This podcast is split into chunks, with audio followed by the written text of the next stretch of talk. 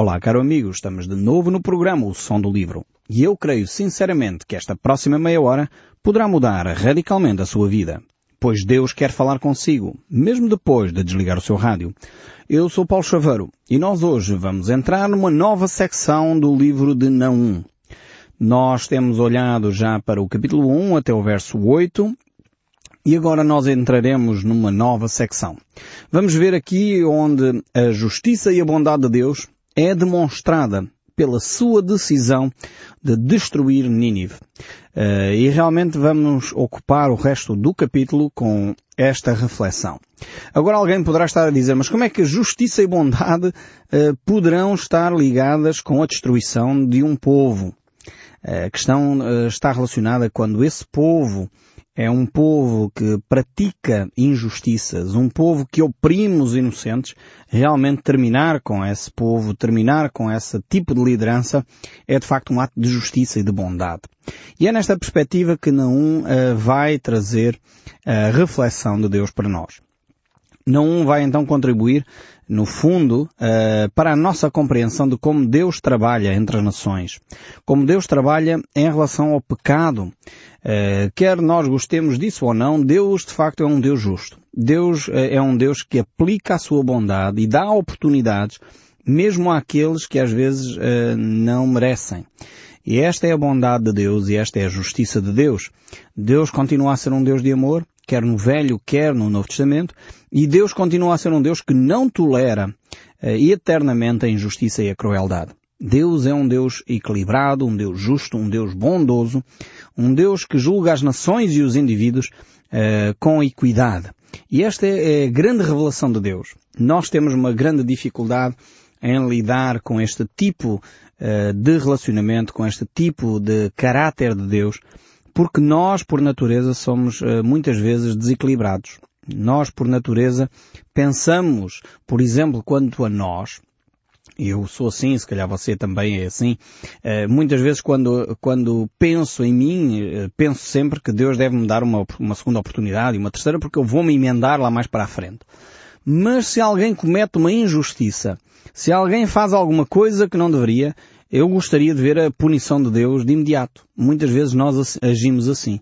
Depois eu percebo que não é este o raciocínio muito correto aos olhos de Deus e Deus, afinal de contas, dá até segundas e terceiras oportunidades às outras pessoas também, assim como me dá a mim. Deus é um Deus de facto amoroso e bondoso.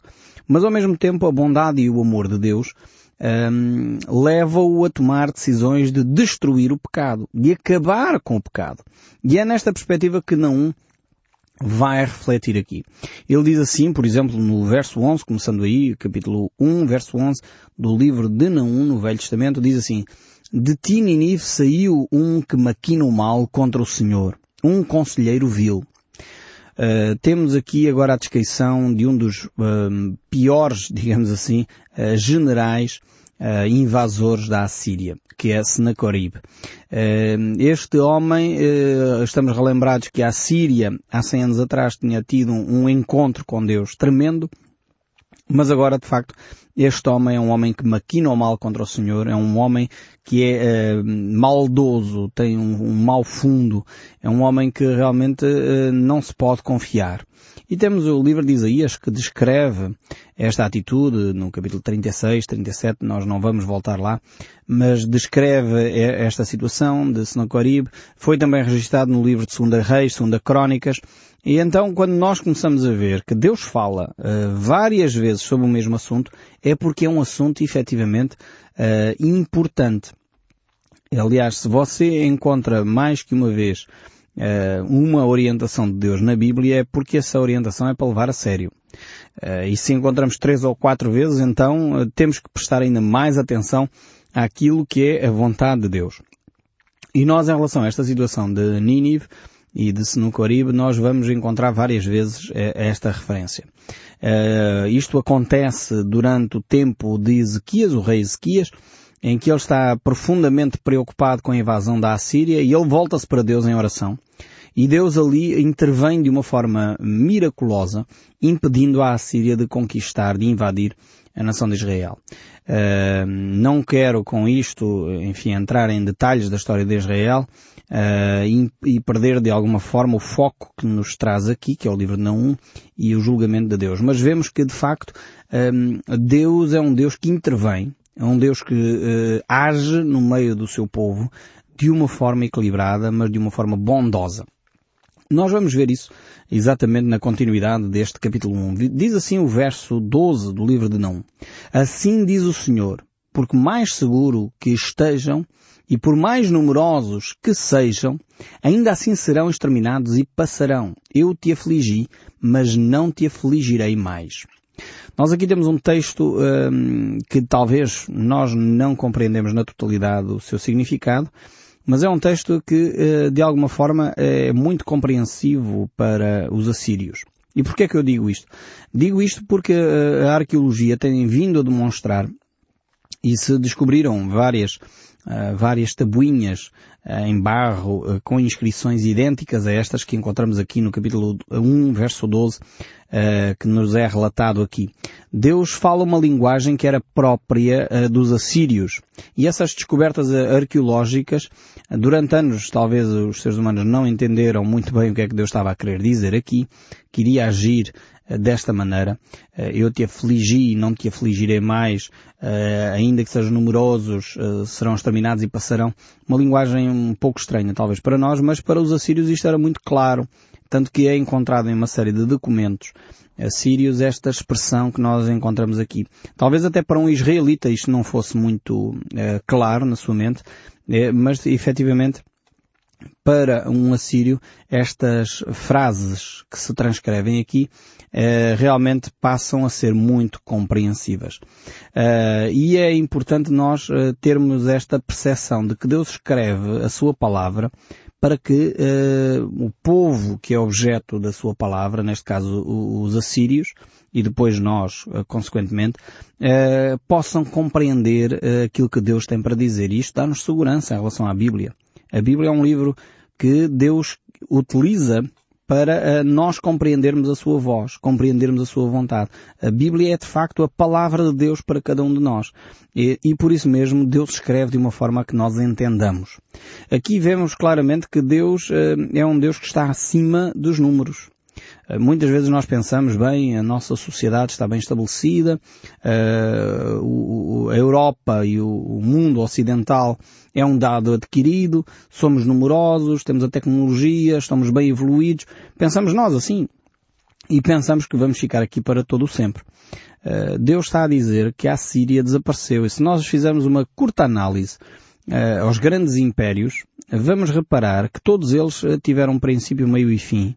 Alguns duraram alguns séculos, é verdade, mas tiveram o seu desenvolvimento tecnológico, tiveram o seu desenvolvimento humano, tiveram o seu desenvolvimento em termos de populacionais, mas de um momento para o outro desapareceram e algumas dessas civilizações nem deixaram rasto. Ou o rasto encontrou-se agora há pouco tempo com os arqueólogos de novo. Uh, e não precisamos fazer uma grande pesquisa. Olhemos para o Império Romano, por exemplo. Foi o Império um, desenvolvidíssimo. Hoje em dia começa-se a encontrar instrumentos cirúrgicos do tempo dos romanos e compara-se com os instrumentos cirúrgicos que existem um, hoje em dia e, a evolução é mínima. Uh, o desenvolvimento das estradas, o desenvolvimento arquitetónico, enfim, os romanos tiveram um desenvolvimento tremendo, uh, mas no entanto a, a sua queda foi uh, abrupta, foi terrível. E, e, muitos de nós não tiramos as lições, não aprendemos. Eu creio que os assírios aconteceu a mesma coisa, eles não retiraram lições do passado com o arrependimento do seu povo 100 anos antes e a queda foi iminente. Uh, se nós não tiramos lições uh, do que aconteceu à Síria, do que aconteceu à Babilónia, mais um grande império com, com uma arquitetura fenomenal, com um desenvolvimento impressionante e desaparece do mapa os gregos, os romanos, os aztecas, os maias, os incas, povos, uh, civilizações desenvolvidíssimas que começaram a integrar a imoralidade, sacrifícios humanos, idolatria, Uh, os romanos era do conhecimento que o, que o imperador queria ser, uh, era reconhecido ou queria ser reconhecido como Deus e os cristãos sistematicamente se recusavam a isso e por isso foram parar às arenas. mas estes grandes impérios caíram porque começaram a minar a estrutura da sua sociedade. Começaram a desenvolver leis e atitudes contrárias à família. A base repete-se. Hoje em dia, quando nós começamos a ver o nosso país e a nossa Europa a desenvolver as mesmas características, eu, eu preocupo-me sinceramente. É pena nós não tentarmos tirar as lições da história. Quando analisamos a história greco-romana, a história das grandes civilizações, começamos a ver que eles começaram a integrar a imoralidade. Portanto, a base da família é dissolvida. É, começa a não ter o impacto que deveria ter na estrutura, no tecido social. Hoje em dia começam-se a desenvolver leis exatamente neste, neste prisma de descaracterizar a vida familiar, enfraquecer a autoridade conjugal uh, e ao mesmo tempo uh, criar barreiras para que os jovens não possam casar com facilidade e ter de facto os apoios que deveriam ter para constituir família daqui a uns anos vamos estar a lamentar-nos porque a taxa de natalidade não cresce, temos um país extremamente envelhecido e depois é daqui del rei porque o nosso país vai desaparecer. E é assim que infelizmente que as coisas ocorrem. É pena que os nossos governantes não tenham a, a, leitura, não aprendam com a história, não aprendam com os erros dos outros. Eu sei que as pessoas não gostam de olhar para a história e não gostam de ver a perspectiva como a moralidade ou a falta dela influenciou a derrocada de uma, de uma sociedade. Mas às vezes as pessoas pensam que é, que é simplesmente um discurso moralista. Mas vamos chamar as coisas pelos nomes e já comecei por falar de alguns deles.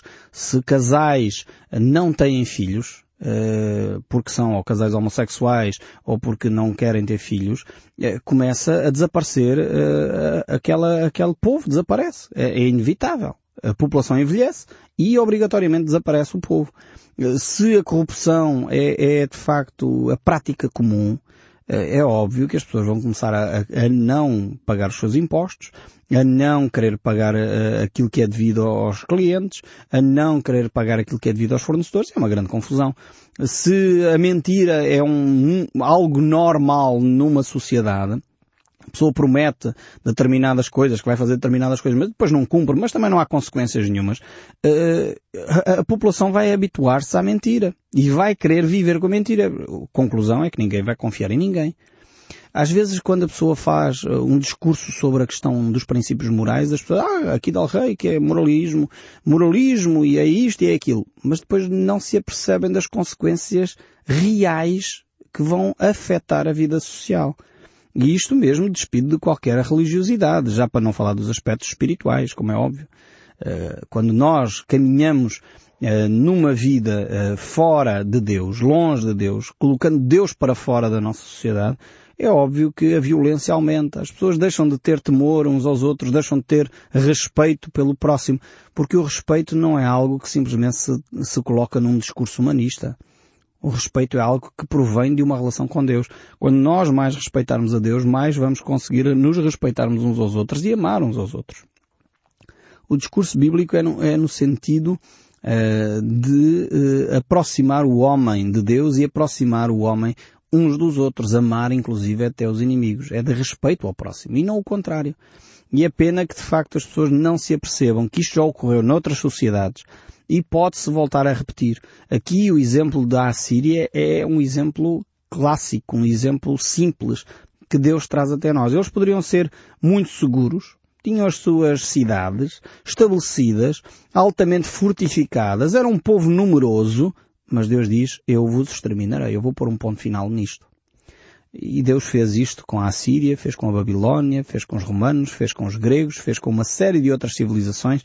E eu creio que se nós não tomarmos atenção ao nosso estilo de vida, Deus vai fazer com o Ocidente, com a Europa, e com este estilo de vida que nós achamos seguro. Aliás, nós já começamos a ver um pouco as repercussões nisto, as crises económicas, a falta de segurança nas cidades, eh, estas consequências, a população extremamente envelhecida. Nós já começamos a ver restícios, começamos a ver eh, algumas sombras uh, daquilo que se pode vir a avizinhar. Se nós não tomamos medidas, e aqui as medidas é arrependimento, voltar aos princípios bíblicos, as medidas é reconhecer que temos abandonado Deus, precisamos voltar à fé e aos princípios bíblicos, se nós não, não reconhecemos isto, os passos estão a ser dados no sentido de uma autodestruição.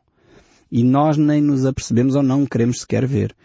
E depois esta, esta sede eh, exagerada do consumismo, esta sede de querer eh, vender, pensamos nós, eh, os produtos que produzimos aos grandes povos, China, Índia, Ásia, e depois vamos apercebendo-nos que, afinal de contas, como não temos população, a população está envelhecida, as camadas jovens vêm desses países e vão ser eles facilmente que vão substituir aquilo que se chama os europeus. E isto, este discurso não tem a ver com nacionalismos, não confundamos as coisas. Tem a ver com passos que a Europa está a dar para desaparecer.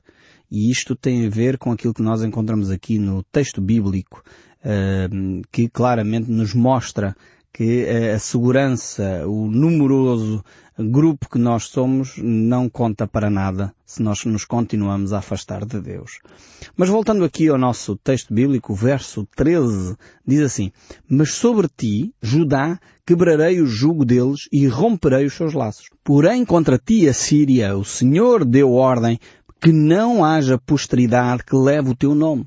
Da casa dos teus deuses exterminarei as imagens de escultura e de fundição. Farei o teu sepulcro porque és vil.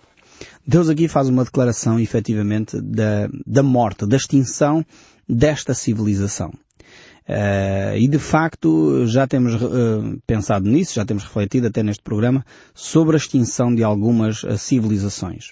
E elas têm a ver exatamente com isso, com o agregar ou começar a utilizar meios uh, que não são os meios de Deus, são claramente contrários aos meios de Deus e Deus chega ao ponto de dizer uh, chega. É o ponto final nesta situação. Não posso uh, permitir, dirá Deus, que continue o declínio moral desta forma.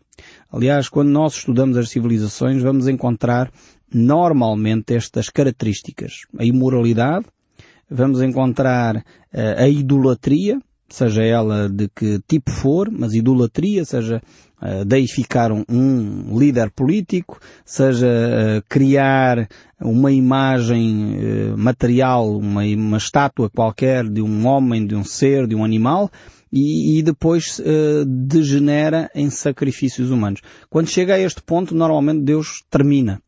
Termina com esta civilização.